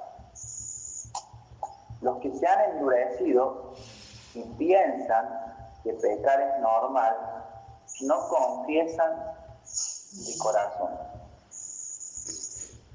Y los creyentes, en este caso, la Biblia dice que somos hijos de luz. En Efesios 5.8 dice que somos hijos de luz. Y en primera de Juan 3.1 dice que somos hijos de Dios. Entonces, eh, ya no es que nosotros somos eh, extranjeros, eh, no somos de otro pueblo, nosotros somos hijos de Dios. y un hijo, en este caso, conoce que al Padre rechaza el pecado. Hace unos días, unos meses, tuvimos un caso con Lore, de que la persona no reconocía que él estaba pecando. Y, nos fue muy difícil trabajar con él, porque si no reconoce que ante Dios pecó, no, no sabemos qué está pasando en su corazón. Pero la verdad no puede convivir con la mentira. Es decir, nosotros no somos dioses, ni mucho menos. El trabajo que tenemos es un trabajo sacerdotal, también eliminar distancia. Pero la condición número uno es arrepentirte de lo que hiciste. Si no te arrepentís, yo, entiendo que te puede dar vergüenza, yo entiendo que tu orgullo te puede jugar una mala pasada, pero eso contrapone a la comunión con Dios. Entonces lo primero que tienes que tener cuando te presentas delante de Dios es un corazón humilde. Me pasó esto. Eh, caí en pecado. Me resbalé, no sé cómo quieras llamarlo, me, tenté. Pero lo primero que tenés que tener es una condición humilde y saber que e, esa, esa, esa forma de conducirte no te va a llevar a tener algo eh, que, pueda multiplicarse, que pueda crecer, que pueda avanzar. Lo que va a tener es una condición de pecado, de muerte. Es, clave, familia, entonces, tener un corazón humillado delante de Dios. Que, que uno pueda sentir, wow, necesito 100% de Dios necesito 100% de Dios. Mi condición, en este caso, eh, desde el pecado, es que yo necesito ser guiado todo el tiempo por el Señor. Eh, primera de Juan, cuando hablábamos recién del 1.7 y el 1.9, dice que necesitamos prestar atención a las palabras todo y toda. ¿Qué significa? Que el Señor nos perdonó y nos limpió de todo pecado y de toda injusticia, lo cual indica que no solamente perdonó los pecados que cometimos en el pasado, antes de creer, sino la totalidad de ellos. Es decir, todos los pecados fueron perdonados. Esto quisiera yo que se te revele, anhelo que se te revele, porque cuando se te revela el tema de que has sido perdonado todos tus pecados, cuando alguna vez tomes una mala decisión, vas a recordar lo que te estoy diciendo y vas a volver rápido a Dios. Mis pecados fueron perdonados. Yo, yo por un error mío no voy a impedir que mis hijos, mis nietos, mis bisnietos accedan a las bendiciones más hermosas que pueden acceder, porque un papá o una mamá un día decidió avanzar en el propósito a pesar de la importancia de entender que vos, alguien una vez me, dijeron a mí, eh, ¿vos amás a tus hijos? Sí, claro que los amo antes de Cristo, ¿no? Y entonces, ¿por qué estás haciendo lo que haces? Porque cuando vos me decís que amas a tus hijos, significa que lo que estás haciendo va con lo que estás diciendo. Pero lo que ven mis ojos, y esta persona tenía razón, eh, no, no me decís lo mismo. Lo que estás haciendo va en contra de lo que estás diciendo. Entonces, en este tiempo, el mensaje que nosotros portamos tiene que ir totalmente amarrado de lo que nosotros somos, de lo que nosotros hacemos. E-, esto es cada, vez más la palabra integridad es parte de nosotros. Somos íntegros de una sola parte. Estamos en Cristo y Cristo está en nosotros. Y cuando hay algo que no tiene la naturaleza de Cristo, queda expuesto, sale, poco a poco va cayéndose, va quedando de manifiesto. Y es hermoso eso. Muchos chicos como futbolistas me han dicho en la transición de, antes y después me han dicho, qué lindo que es poder dejar el celular arriba de la mesa. Wow, antes yo tenía que estar el celular en el bolsillo o esconderlo porque no sabía qué mensaje me podía llegar. es como que el, celular no era parte de la integridad entonces, qué lindo ahora es poder dejar el celular en la mesa y que lleguen los mensajes que quieran y que mi señora los vea, porque no tengo nada que ocultar. Yo, delante de Dios, estoy libre. No, no tengo problemas delante de Dios. Entonces, qué lindo también en estos días tomar esa transición y decir, no tan solo el celular, acá está mi corazón.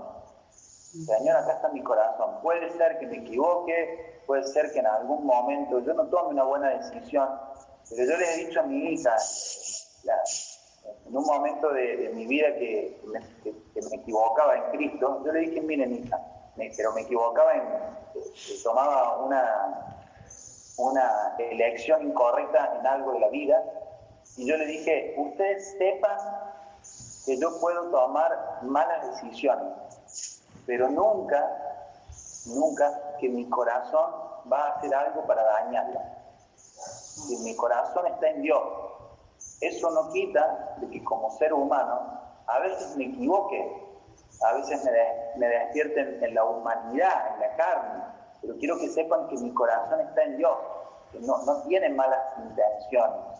Si acá está mi corazón, mi corazón está abierto, dispuesto a que ustedes lo vean, no, no tengo otra intención que edificarlas en Cristo, Tal vez alguna vez, cuando quiera edificarla en Cristo, le voy a decir que hagan algo y a ustedes no les va a gustar. Y tal vez no sea lo ideal, pero no tengo una mala intención sobre ustedes. No, no, no, no, no tengo otra intención que edificarlas en Cristo, que sean disciplinadas en Cristo, que, cuando tomen una decisión en base a, la persona que van a, tener por el resto de su vida, eh, que lo hagan de acuerdo a su Señor. Y si nosotros con Lore la tenemos que corregir, o algo por el estilo, no es porque no la amamos, la amamos, acá está nuestro corazón, pero lo tenemos que hacer. Seguimos. Cuatro. Cuatro. En primera de Juan 2.1 dice, hijitos míos, estas cosas os escribo para que no pequéis. Estas cosas se refieren al perdón y a la limpieza de nuestros pecados. El cuarto es un abogado ante el Padre, un abogado ante el Padre. Dice, estas cosas se refieren al perdón y a la limpieza de nuestros pecados por, por medio de la promesa y la obra de Dios. Juan escribió estas cosas para que no pequemos. Juan escribió estas cosas para que no pequemos.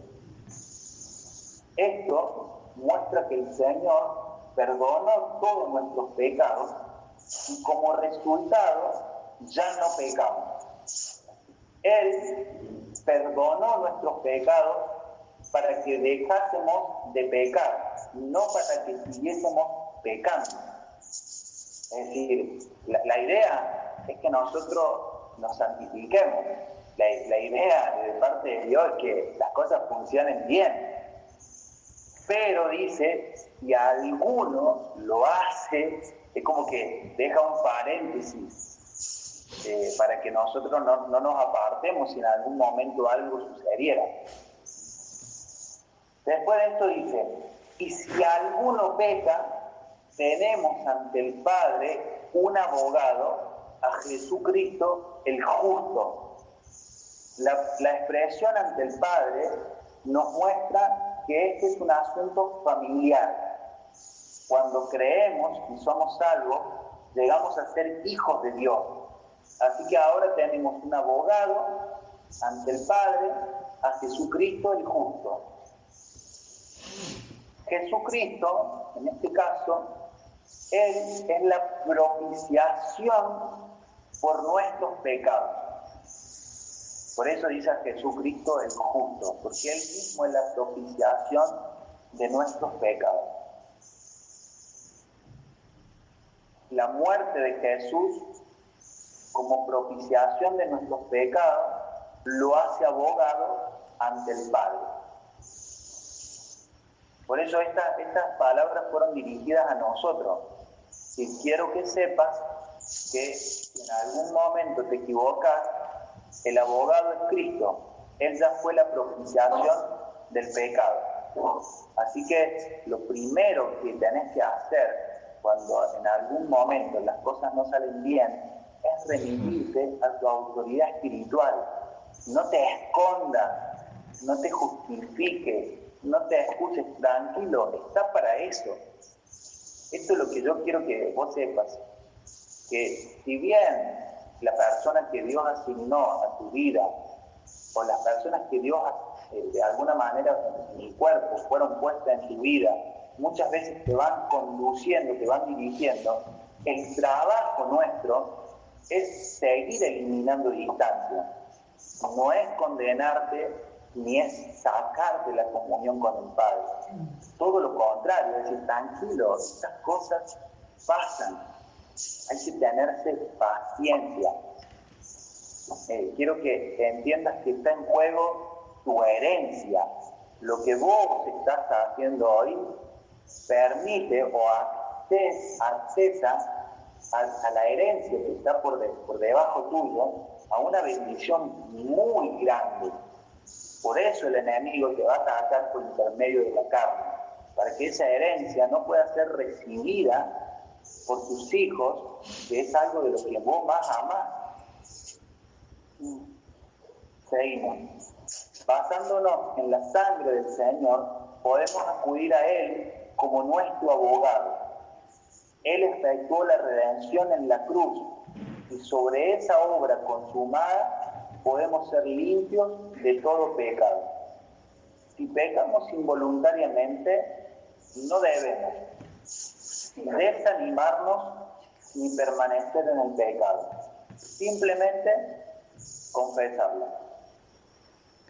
Si Dios dice que lo que hicimos está mal y es pecado, debemos admitirlo y pedirle que nos perdone.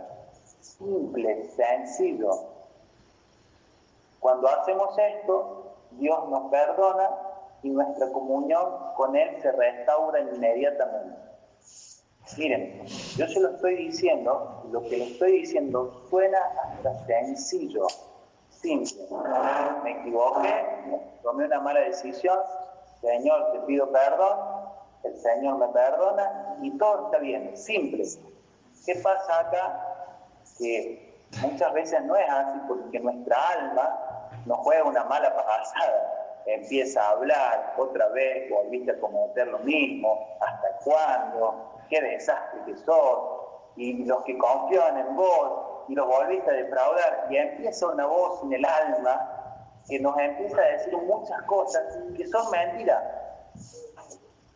y que te van a sacar del propósito. Entonces quiero que aprendas a discernir. Perdón quiero que aprendas a discernir las voces de tu alma. Quiero que aprendas, por eso la otra vez les, recomendaba que pudieran leer La economía de Dios. El otro día el ese Michel y me decía, Dami, ese libro lo tienen que leer todo, porque ese te muestra cómo es tu parte interna y cómo poder eh, discernir cuando estás teniendo pensamientos del alma y cuando son pensamientos del espíritu. Entonces, es importante que, vos sepas la palabra, porque si vos podés comprender lo que estamos hablando entre ayer y hoy, cuando, cuando pase, ojalá que no pase, pero ojalá que convivas con la santidad y que convivas con las buenas tomas de decisiones, pero aún así muchas veces yo he querido esforzarme para agradarle a Dios y he tomado algunas decisiones que no, no eran las correctas y el enemigo utilizaba ciertas cosas que pasaban para culparme, para condenarme. Hasta cuando alguien se iba de la iglesia, viste que no hablas tan bien, viste que no compartís tan bien, viste que no compartís bien la palabra, por eso la gente se va de la iglesia. Y yo por dentro decía, wow, no lo sé hacer. Mejor, ¿por qué no abandono? Te entrego la Biblia y que lo haga otro porque me siento frustrado. Alguien se fue de la iglesia, alguien no quiere más de Cristo, no, no, no soy yo, ¿por qué no elegís a otro? Y como empezaba a tener una conversación incorrecta con Dios, porque, porque no se trata de mí, se trata de Cristo. Si Él me escogió no es por Damián, es por el Cristo que yo porto y se acabó. Y no hay conversaciones, no hay feedback, no hay ida y vuelta. A Él le plació escogerme para el cumplimiento del propósito, se acabó. Entonces cuando yo empezaba a hablar y aceptaba o no aceptaba el llamado, Dios me decía, Dani, yo no te estoy escuchando. Me estás hablando y es como que yo estoy haciendo otra cosa. No me hables de esto porque yo ya te escogí. Desde antes de la fundación del mundo, yo ya tenía planes para con vos. Yo, yo te escogí desde el vientre de tu madre. Yo te llamé, yo te santifiqué, yo te aparté desde tierras lejanas. Me venía a hablar de esta persona Así una vez el Señor me dijo, de este incircunciso que no me honra a mí, que se va a vos a poner en tela de juicio el llamado. Déjalo que se vaya, tranquilo, tranquilo, porque acá si, si, vos hiciste o no hiciste algo perfecto, no hay problema, porque Él no puede poner la mirada sobre vos, tiene que poner la mirada sobre Cristo. Y Él está encontrando una excusa para irse del llamado porque vos hiciste o no hiciste algo, el problema lo tiene él. Porque la Biblia dice en Hebreos 12, puesto los ojos en Jesús, autor y consumador de la fe. Nosotros somos solo simples sacerdotes que eliminamos distancia y le ponemos a la persona entre Dios y, entre, y, sacamos toda distancia. Entonces, cuando el Señor te, te habla, es, es, eterna la palabra, es verdad, hace base. Pero cuando el enemigo te habla, son mentiras. Y lo que nosotros tenemos que descubrir es cuando estamos hablando con el enemigo a través del alma y cuando estamos hablando con Dios. Eso es lo que yo quiero que ustedes puedan recibir en este día. Saber cuándo internamente están siendo aprobados delante de Dios y cuándo no. Terminamos. No nos demoremos cuando, cuando pecamos en volver rápido al Padre y decir, Señor, me la mandé, acá estoy. Señor, acá estoy, perdón, quiero empezar de nuevo. Si confesamos nuestros pecados, Dios es fiel y justo para perdonarnos y limpiarnos de toda injusticia. Nosotros con Lore, a veces cuando estamos avanzando, avanzamos y por ahí tenemos algún chispazo, ¿no? Y a la noche llegamos, o a la tarde, o a la hora que, nos encontramos de nuevo tranquilos, los dos nos miramos y nos decimos, empecemos de nuevo listo, vamos a empezar de nuevo. Tenemos, yo te voy a cumplir 40, la Lore 39, y no sé cuántas veces nos dijimos, empecemos de nuevo, empecemos de nuevo. Y hasta, hasta en algún momento el enemigo nos decía los dos, ¿hasta cuándo van a empezar de nuevo? Pero, pero es que es así, los dos avanzamos, vamos a una velocidad a veces que, que, que nuestra mente va más rápido que nuestro cuerpo, y en algún momento nos miramos, decimos algo incorrecto, pero nuestro corazón está unido para el propósito. Así que lo único que necesitamos es volver a encontrarnos en el Señor y decirnos, Lore, decimos de nuevo. Y ya empezamos de nuevo automáticamente. Entonces, eh, hasta, hasta en el propósito, esto es lo que, lo que vamos a tener que convivir, hasta en el propósito vas a tener que convivir con tu carne no, no es que eh, los pastores eh, no erutan, no, los pastores eh, no van al baño, los pastores no, duermen, no, no, los pastores también hacen todo esto. Todo. Los pastores hacen todo, es no, no, convivir con un cuerpo en donde, donde también haces cosas que, y a veces te equivocas, es no, no vas a poder salir de este lugar. Pero lo que tenemos que entender es que no se trata de la parte carnal, sino que se trata de la parte del espíritu. Todo radica en ese lugar. Y esto se lo puedo decir a ustedes, nunca pongan la mirada sobre el hombre, nunca pongan la mirada sobre la carnalidad. Es decir, saquen automáticamente, si por alguna razón ustedes pusieron la mirada en lo que hizo, no hizo, vuelvan a poner la mirada sobre Cristo, vuelvan, salgan rápido, salgan rápido y vuelvan a Cristo, vuelvan al Señor, vuelvan a poner su mirada sobre la figura de santidad, el que nunca pecó, el que hubo un juicio y aun cuando hubo un juicio no se le encontró pecado a alguno. Él es el santo, Él es el justo, Él es el abogado. Es decir, saquen la mirada continuamente del hombre y vuelvan a ponerla sobre Cristo. Y hagan este ejercicio cuando alguien quiera poner la mirada sobre ustedes. Mm. Es decir, sáquense la mochila de tener que ser perfectos, de tener que hacer todo bien. Saquen, no, no, ustedes, no, esta mochila ya les debo el Señor. No tienen que hacer nada, nada delante de Dios para ser aprobados. Ustedes son aprobados por el Señor ustedes son eh, amados, son aceptos por el Señor. Entonces, eh, para terminar, nunca después de haber pecado, se aíslen, se escondan como Adán y Eva. Nunca después de tomar una mala decisión, retrocedan. Sean valientes, sean valientes, busquen rápido alguien para poder confesarle y que ore por ustedes. Y vuelvan a empezar de nuevo cuantas veces sean necesarias. Desen la oportunidad de empezar de nuevo todos los días. Todos los días. No se olviden de que ustedes hoy están cortando una generación de maldición. Ustedes vienen de padres, de madres, de abuelos que convivieron con el pecado libremente entonces ustedes están entre la transición de dejar de hacer lo que hicieron sus padres, sus abuelos, y transmitirle a sus hijos una herencia de bendición. Ustedes están en el medio. Sean valientes para pelear esa batalla. Sean valientes para cortar. Y que en algún momento ustedes, por alguna razón, hacen algo equivocadamente, automáticamente piensen en la herencia Piensen en sus hijos. No, no quiero dejarle esto. No, no quiero que mis hijos caminen sobre el pecado. No quiero, no quiero. Es decir, piensen, lo que yo estoy haciendo, si alguien se lo haría a mi hijo, ¿cómo me pondría yo? No te olvides que todo lo que se lo cosecha.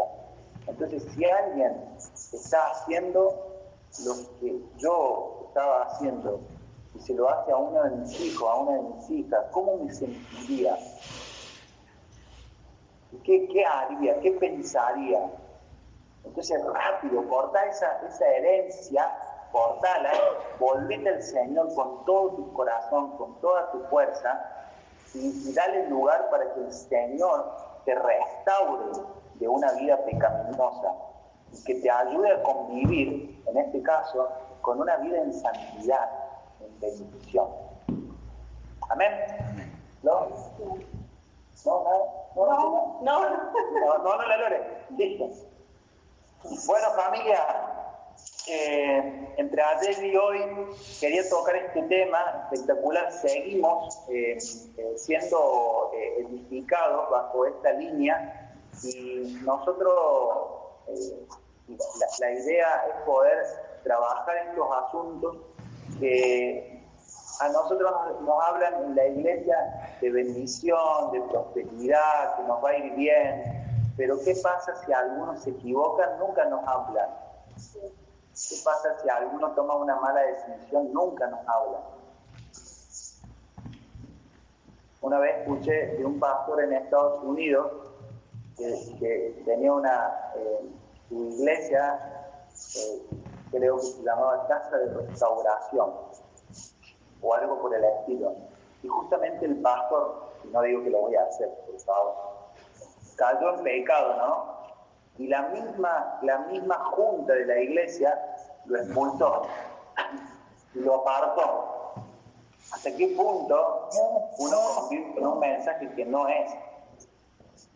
Entonces, yo, nosotros, convivimos en la gracia, nosotros habitamos en la gracia, nosotros habitamos en el amor, habitamos en un Dios de nuevas oportunidades. E-, ese es nuestro Dios, Dios que ama, nuevas son sus misericordias cada día, Dios es un Dios de gracia, Dios es un, Dios que cuando Él te apartó, Él te apartó con un propósito santo. Y cuando Dios te apartó, te puso para que vos lo cumplieras más allá de tus debilidades. Entonces, importante, no se trata de vos, sino que se trata del propósito que vos portas. Olvídate de vos, olvídate de la carne. Se trata del Cristo que vos portás. eso solo marca en sí una, una diferencia. Eh, como hemos llegado al día 25 en el discipulado, me gustaría que Javi León y Sonia, de pastores, nos digan qué conclusiones hacen eh, de estos días, ustedes que